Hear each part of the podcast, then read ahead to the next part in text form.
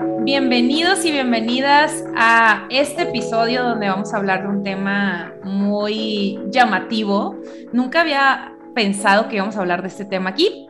No, o sea, no se asusten, no es nada malo, pero es una tendencia que está pasando actualmente y que, bueno, aparte es un producto que me llama mucho la atención y del cual me gustaría aprender mucho más. Y es así como eh, me acerco a Juan Pablo, que ahorita los, los voy a presentar. A Juan Pablo lo conocí por otra amiga y bueno, desde que lo conocí es una persona que es apasionada, amante de los vinos. De hecho, él estudió economía en el ITAM pero como siempre ha sido amante de la gastronomía y los vinos, se convirtió en sommelier por la Escuela Mexicana de Sommeliers y la Asociación de Sommeliers Mexicanos. Eh, eh, Juan Pablo también cuenta con un nivel 2 de la WSET y ha trabajado como sommelier de Cote, Casa Vinícola y Grupo Sonora Grill y actualmente es gerente de retail en vinos chidos. Y lo invité para que hablemos de un tema relacionado a negocios y el vino, así que va a estar bien interesante la plática. Vamos a hablar sobre nuevos esquemas de plataformas en línea para venta de vinos. ¿Qué onda, Juan Pablo? ¿Cómo estás? Hola, Lilo, muy bien. ¿Y tú? Bien, gracias. Qué bueno que te animaste a que grabáramos este episodio. Al contrario, muchísimas gracias a ti por la invitación. Gracias por invitarme. No, de nada. Y ya veo que, digo, en este, en este episodio vamos a escuchar a alguien que está en la calle, al parecer ya te caché. Pero bueno, con Juan Pablo hemos platicado en las últimas semanas de grabar este episodio y bueno, todo nació a raíz de que me invitó a una cata en vinos chidos, me gustó mucho la experiencia, incluso me regaló un libro de vinos para que aprenda sobre ellos. Y bueno, a ver, cuéntame un poco, Juan Pablo, ¿cómo diste este giro de estudiar economía a ser sommelier? Pues así como te platicaba, a mí me encanta, me encanta la gastronomía, me encanta eh, el tema de, estar descubriendo cosas nuevas. Eh, pues tener desde una copa de vino, una cerveza para acompañar mi comida y, e irme un poquito más al fondo de, todo esto, eh, saber la historia, de dónde viene, la geografía, los métodos de elaboración. Y pues ya llevo siete años dedicándome eh, pues de lleno al vino y, y, me encanta, me encanta estar estudiando y me encanta saber pues un poquito más de, de todo este mundo. Oye, ¿y qué te dice, o sea, tu familia, por ejemplo, tus amigos que hiciste este cambio? Digo, no fue así como que, wow, súper abrupto, pero pues sí es un cambio, ¿no? De carrera. Pues de hecho eh, fue algo sorpresivo, sí, mi familia sobre todo que no, no se imaginaba que yo iba a estudiar eh, algo relacionado con el vino después de dedicarme a la economía, pero bueno, siempre me ha, me ha apoyado, eh, cuando he, estudiado mis diplomados y todo, pues sí, sí me ha apoyado y, y, mis amigos al principio me lo tomaban de broma, ¿no? Porque alguien le dicen acerca de, eh, pues voy a estudiar algo que tiene que ver con el alcohol y, se ríe, ¿no? Como, ah, pues sí, borracho. Con eso, con eso empecé el episodio, dije un tema ahí que nunca pensé que iba a hablar aquí, pero es importante y es un muy buen negocio. Claro, pero y ahora lo tomo pues demasiado en serio. Yo vivo de, estar pues explicándole a la gente acerca del vino, eh, que descubran lo que hay pues detrás de una botella y es fascinante. A mí me gusta mucho, mucho. Claro, y, sobre todo la, como toda la parte teórica, por así decirlo, de lo que conlleva eh, todo el proceso, ¿no? Desde la uva hasta el proceso que pasa y, y, bueno, cómo llega a nuestras casas o en un lugar donde vas y compras.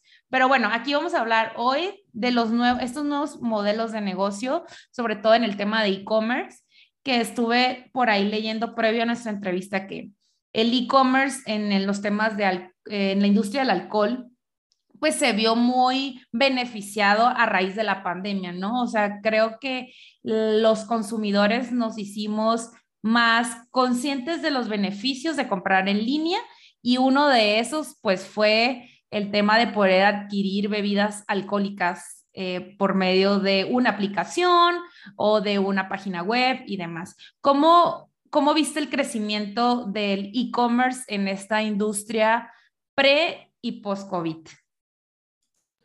La verdad sí fue algo, eh, un crecimiento muy exponencial, porque a pesar de que en las tiendas eh, de especialidad en las tiendas que venden eh, vino, en los supermercados, tenemos asesoría de, algún experto, no siempre va a estar ahí.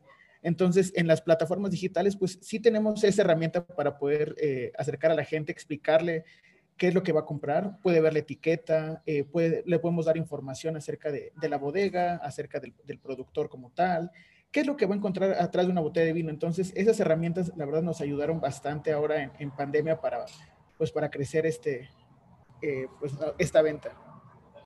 ¿Y qué tipo de consumidores se ven atraídos hacia saber más allá de si es un buen vino o no, sino la historia o hasta la cuestión de las etiquetas, que eso es algo bien interesante que tiene vinos chidos, ¿no? La parte de la historia y del artista y todo esto, pero ¿qué tipo de consumidores son los que le ven valor a esta parte? Pues yo creo que eh, sobre todo los jóvenes, los jóvenes que están iniciando eh, en el mundo del vino, que quieren saber un poquito más, pues sí se ven atraídos por las etiquetas, pero una vez que están, que ven esta etiqueta diferente y, pueden ver acerca de la bodega, acerca de la historia, como bien lo mencionas tú, eh, pues eso le va, le va dando un, un, valor agregado a cada una de las cosas. Entonces, sí, los jóvenes, pues yo creo que un rango entre, entre 24 y 30 años fue lo que yo vi un crecimiento todavía mayor porque también no es que eh, la gente eh, pues de, más de 40 años esté distanciada de las redes sociales o de estas plataformas, pero sí es mucho más fácil para, para este, este sector de, bueno, no sé, de un grupo más joven, de tener ese, esa facilidad para pues poder encontrar ciertos productos o ciertas plataformas digitales. ¿Y qué tipo de comportamientos ya a nivel patrones has detectado en este tipo de jóvenes? ¿no? Porque si hablamos de jóvenes de tal edad, tal edad puede ser un rango muy alto, pero creo que sí tienen ciertas particularidades, ¿no? Desde su estado civil, las marcas que consumen, el estilo de vida que tienen. Si pudieras describir a ese buyer persona, ¿cómo sería? Híjole, es muy buena pregunta, pero eh, yo creo que muchas veces... Eh, es una, son personas que ya están, eh, pues, no sé, viviendo con, su pareja, por ejemplo. Eh, mucho, por ejemplo, las tiendas que, tenemos hablando de, vinos chidos están ubicadas en Condesa y en, Polanco, por ejemplo. Entonces, son más o menos de esos, eh, de esos lugares y que además yo creo que, que se atreven a, probar cosas nuevas. Me refiero, por ejemplo, a restaurantes, que últimamente hemos visto también cómo han crecido mucho los restaurantes. Entonces, se quieren probar gastronomía diferente, entonces se van a probar también, no sé, cervezas artesanales, se atreven a probar vino eh, diferente, de, productores diferentes, de regiones menos conocidas, y pues compran su botella de vino y lo comparten siempre ahí con su, con su pareja o con, o con, o con los roomies con los que viven, porque pues si bien una botella de vino son 750 mililitros, es muy difícil eh, acabártelo tú solo, ¿no? Entonces siempre es como para compartir. Son, son, bueno, quién sabe, quién sabe. Conozco personas que sí. bueno, no, pero en general son más eh, personas que viven ahí con, con, con, su pareja, con sus roomies, que, eh, bueno, eh, están en, en, algunos lugares donde se concentran los, los, mayores restaurantes, como te digo, estas zonas de tan, pues no sé, ahora tan ocupadas como la Condesa y, y Polanco. Sí, donde estamos viendo también en estas zonas un auge de extranjeros. No sé si esto también empuja a, la economía en, la parte de este tipo de vinos y buscarlo orgánico y buscarlo diferente y demás. Yo creo que sí, pero no tanto al e-commerce. El extranjero, sobre todo que está aquí en, este, la Ciudad de México, eh, va más a las tiendas. Ellos sí van a visitar a las tiendas, que les platiques un poquito más de los vinos orgánicos, de los vinos mexicanos naturales, que ahora es una tendencia entonces, yo no he visto tanto que el, extranjero pida en la tienda en línea, lo he visto más que va a las tiendas físicas a asesorarse y a descubrir un, vino mexicano natural nuevo. Bueno, y ahí cómo manejan justo, creo que es un punto interesante en el modelo de negocio que maneja vinos chidos, ¿no? Que no solamente es la parte del e-commerce, sino que también acompaña de una tienda física. Ahí, ¿cuál es la parte estratégica o por qué decidieron hacerlo así? Pues eh, nosotros como vinos chidos nos gusta eh, la experiencia global, nos gusta manejar no nada más esta parte de, de, si bien tener una plataforma digital y que todo sea, pues, entre comillas, ¿no? Como computarizado, también que tengas el acercamiento con una persona que te pueda asesorar, que te pueda brindar esa información que tú estás buscando y que no sientas que nada más está, este, pues no sé, que no te está respondiendo nada más que un bot, por ejemplo, en, los lugares que, por ejemplo, en WhatsApp, ¿no? Que mandas uno y automáticamente tienes un mensaje ahí este, ya prefabricado. Aquí nosotros sí tenemos a alguien que está atrás contestando. En las tiendas igual brindamos la información, pues no sé, como esa información precisa para que tú te lleves tu, o tú descubras tu próximo vino favorito en, en Vinos Chidos. ¿Y cómo descubres tu vino favorito? O sea, ¿qué tipo de, recomendaciones das? ¿En base a qué das las recomendaciones? Pues nosotros nos gusta, eh, si bien sí preguntarle si tiene algún país de preferencia, alguna uva, si es que ya la conoce, nos gusta a nosotros preguntarle cuál va a ser tu, o en qué momento vas a compartir tú tu vino. Tú vas a tener alguna cena casual, va a ser una cena romántica, tú quieres ocupar tu vino para un picnic, por ejemplo, eh, pues no sé, y literal también tienes ahí, este, pues unos, unos quesitos, si quieres abrir una botella y platicar con los amigos, pues eso, vamos descubriendo cuál es la situación para la que vas a abrir esa botella de vino y te hacemos la recomendación pues específica para, para eso. Y ya cuando vamos descubriendo qué es lo que tú estás buscando, pues bueno, ya hacemos la, la recomendación del, del, país o de la uva o, o la etiqueta en particular. Y en cuanto a la parte de esta experiencia híbrida, por llamarla así, ¿cómo has visto que pueda fluir el, camino del, del, usuario, ¿no? En ese sentido de, puede que llegue primero al e-commerce y luego llegue a la tienda física, o puede que primero llegue a la tienda física al e-commerce. ¿Cómo has visto estas combinaciones o cuál es la más recurrente? Yo creo que la más recurrente es, nosotros tenemos eh, en Instagram, por ejemplo, hay unas campañas para, eh, pues, publicar eh, nuestro contenido de, manera recurrente y mucha gente llega y nos dice, ah, mira, aquí tienen una tienda física, los había visto en Instagram y van y, compran con nosotros. Pero también muchas veces nosotros en las tiendas físicas los eh, incentivamos a que compren en línea porque así nosotros tenemos eh, también esta parte de, mensajería que, que, va por nuestra cuenta, tenemos la ventaja de que en 90 minutos o menos tienes los vinos a la puerta de tu casa. Entonces, nosotros en las tiendas también, si tú compras ahí, te podemos dar una, una tarjeta de descuento para que tú compres en la tienda en línea y vivas la experiencia completa de lo que es Vinos Chidos. Sí, yo tengo esa tarjeta, tengo que volver para... ¿Qué me da esa tarjeta? Ni, ni pregunté, ¿eh?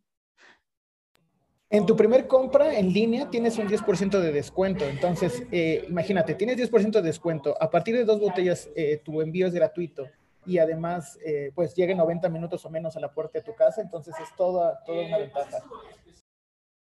Algo que me gustó muchísimo fue también los otros modelos que tienen, donde están explorando no solo el tema de comprar, pues, una vez o cada cierto tiempo en línea, sino que tienen un club y algo de una suscripción. No sé si puedas ahondar un poquito más en eso.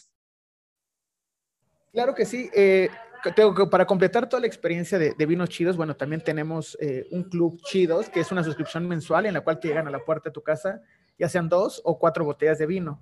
Y con ello, pues te digo, es completar todo. También eh, tienen experiencias, por ejemplo, solo para miembros del club, tiene ciertas ventajas, eh, como algunos vinos solo los puedes encontrar para los miembros del club.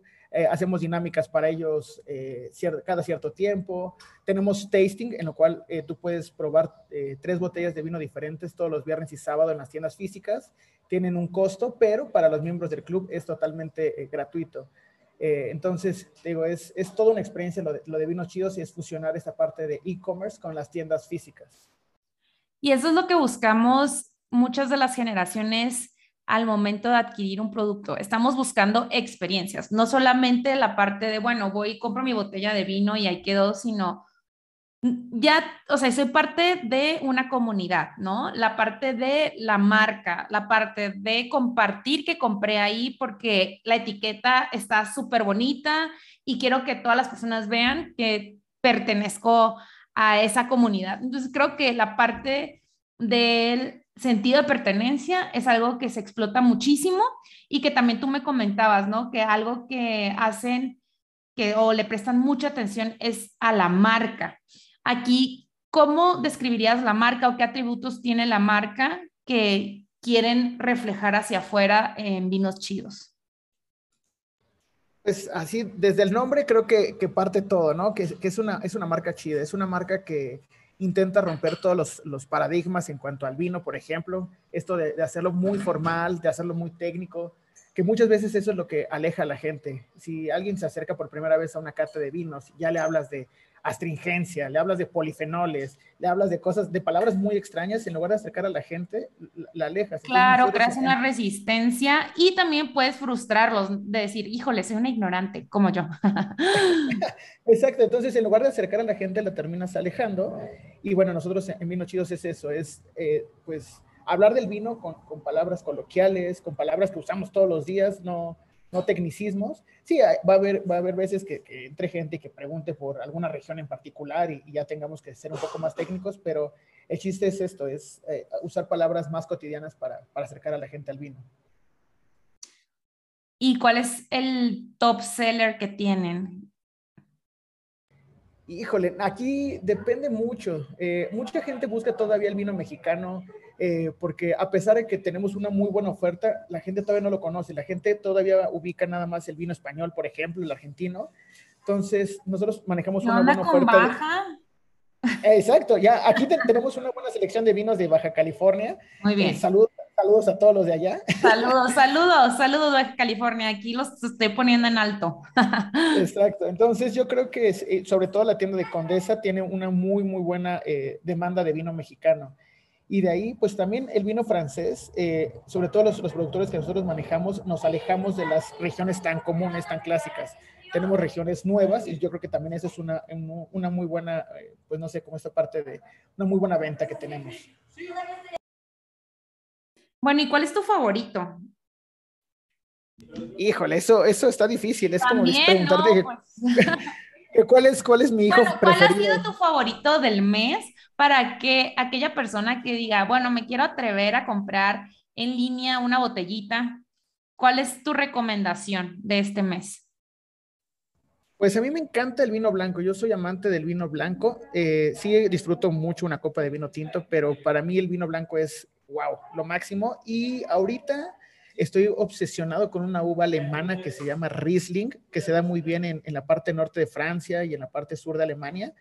Y pues aquí tenemos una botella que se llama Clomatis, que es un Riesling de la parte norte de Francia, de la región de Alsacia específicamente. Es un vino que se me hace súper versátil porque lo puedes acompañar desde con tacos al pastor, por ejemplo, lo puedes oh. acompañar con comida tailandesa. Como los tacos que probamos el sábado. Los de, sí, esos meros de, berenjena, puede ser. así no diciendo marcas, no, no, claro que vamos a decir marcas para que... Ah, bueno, no lo sé, eso ya te lo dejo a ti. No me están pagando, pero tacos cariñito, muy buenos. Aparte son mis vecinos. Sí, cariñitos. Cariñitos taco. Ok, entonces digo, también es esa parte, ¿no? De degustar con la comida. Eh, algo creo que también que me gustaría mencionar importante aparte de la, ya, o sea, ya vimos que en esos modelos la experiencia, la marca, el sentido de comunidad y en la marca también hay algo pues de branding en cuestión del empaque, ¿no? Y, y, eso es algo que también me gustó mucho cuando fui a dar la cata, que me platicaste que de los artistas visuales que participan y cómo escogen las botellas, porque las etiquetas tienen de alguna manera gráficos bien interesantes. Eh, ¿Cómo hacen esta selección o cómo funciona? Pues sí, uno de los filtros eh, es la etiqueta. Eh, obviamente, si la etiqueta está muy bonita, pero el vino está malo, obviamente no, no entra. Pero sí nos, nos basamos mucho en que... Pero es un plus. Exacto si vemos que la etiqueta sea innovadora, que no sean los clásicos castillos de, de antes, y no es que esté, esté, mal, pero pues sí, la gente es muy visual. Entonces, si ya la etiqueta está, la, así como decimos, está muy chida, tiene ahí esta parte de un artista innovador, una, un diseño nuevo, y bueno, y además el producto es muy bueno por dentro, entonces es un vino chido. ¿Cuál es el diferenciador entre comprar en vinos chidos y otros e-commerce? Ah, muy buena, muy buena pregunta.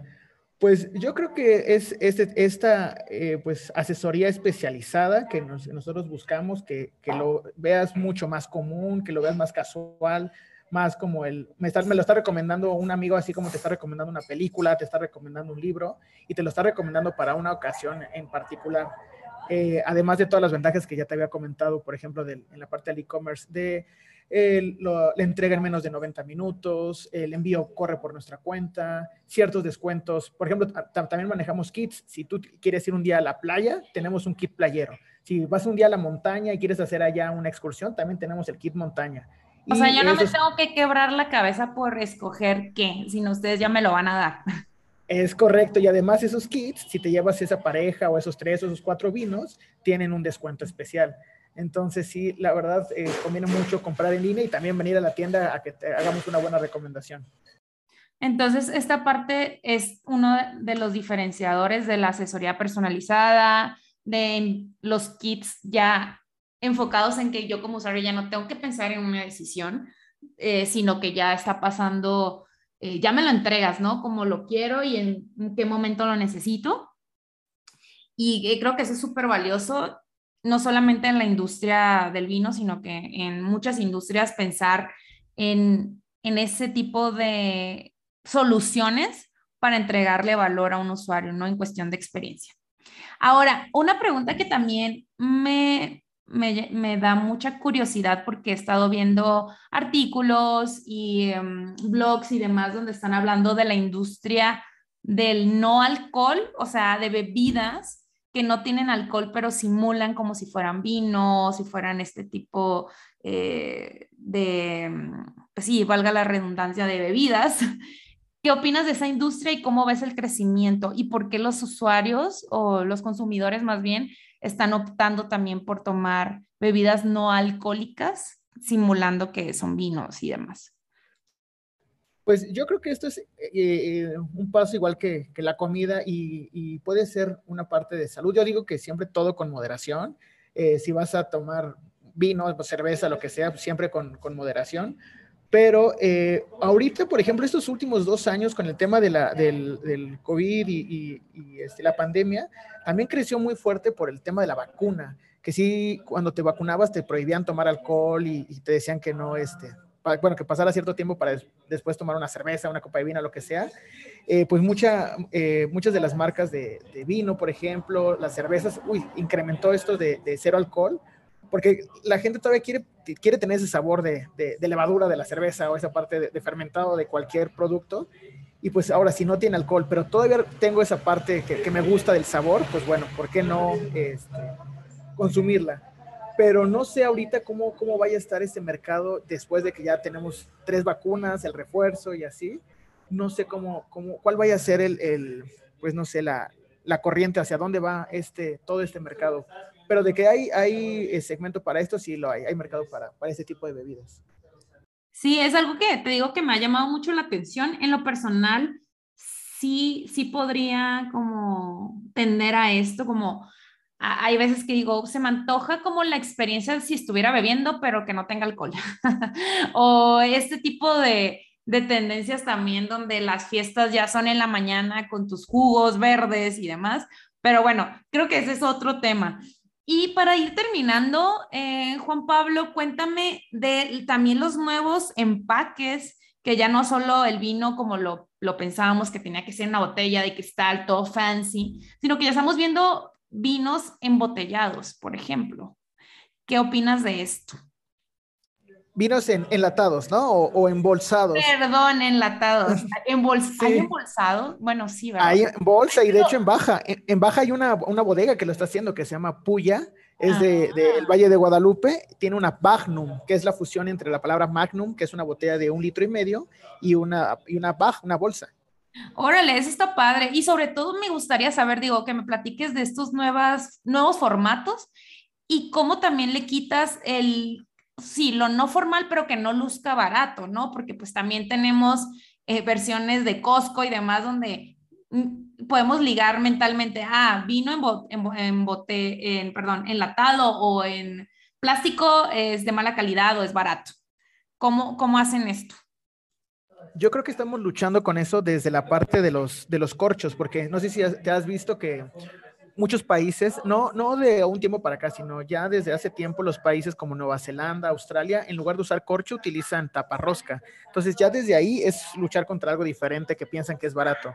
Luego, la parte de las latas, de las bolsas, hace eh, pues un par de años, a, raíz de la, de la pandemia, el tema del vidrio, la fábrica de vidrio, la verdad ha estado un poquito eh, difícil.